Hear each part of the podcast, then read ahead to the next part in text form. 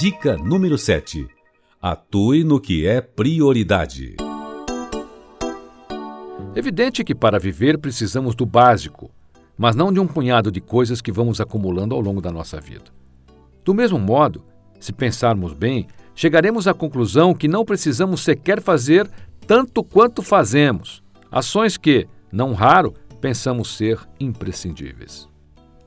A ideia de vou fazendo, vou fazendo, tornou-se muito desgastante e dispendiosa para o atual estilo de vida de nossa sociedade.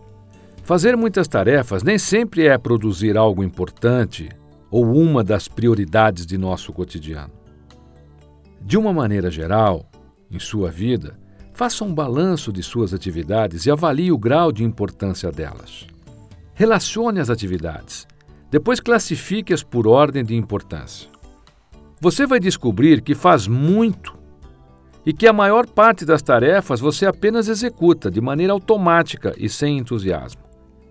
Dentro de suas atividades, procure classificar os itens que relacionou para responder a esta pergunta: É prioridade fazer isto?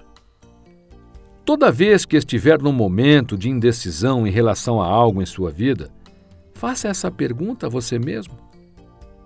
Muita gente está se transformando numa verdadeira generalidade ambulante, escrava do faz, faz, faz, faz. Mas, independentemente disso, nada muda na vida delas. Quando nos empenhamos naquilo que foge de nossa prioridade, somos meros tarefeiros, mas, quando nos empenhamos no que está dentro de nossas prioridades, realizamos algo importante para a nossa vida. Perguntar-se sobre nossas prioridades exige coragem para encarar a verdadeira resposta e praticá-la adequadamente. Ninguém deve levar uma vida com sacolas existenciais penduradas por todo o corpo, tentando equilibrar tudo a todo momento. Muito do que carregamos nem sequer nos pertence e temos pouca ou nenhuma noção disso.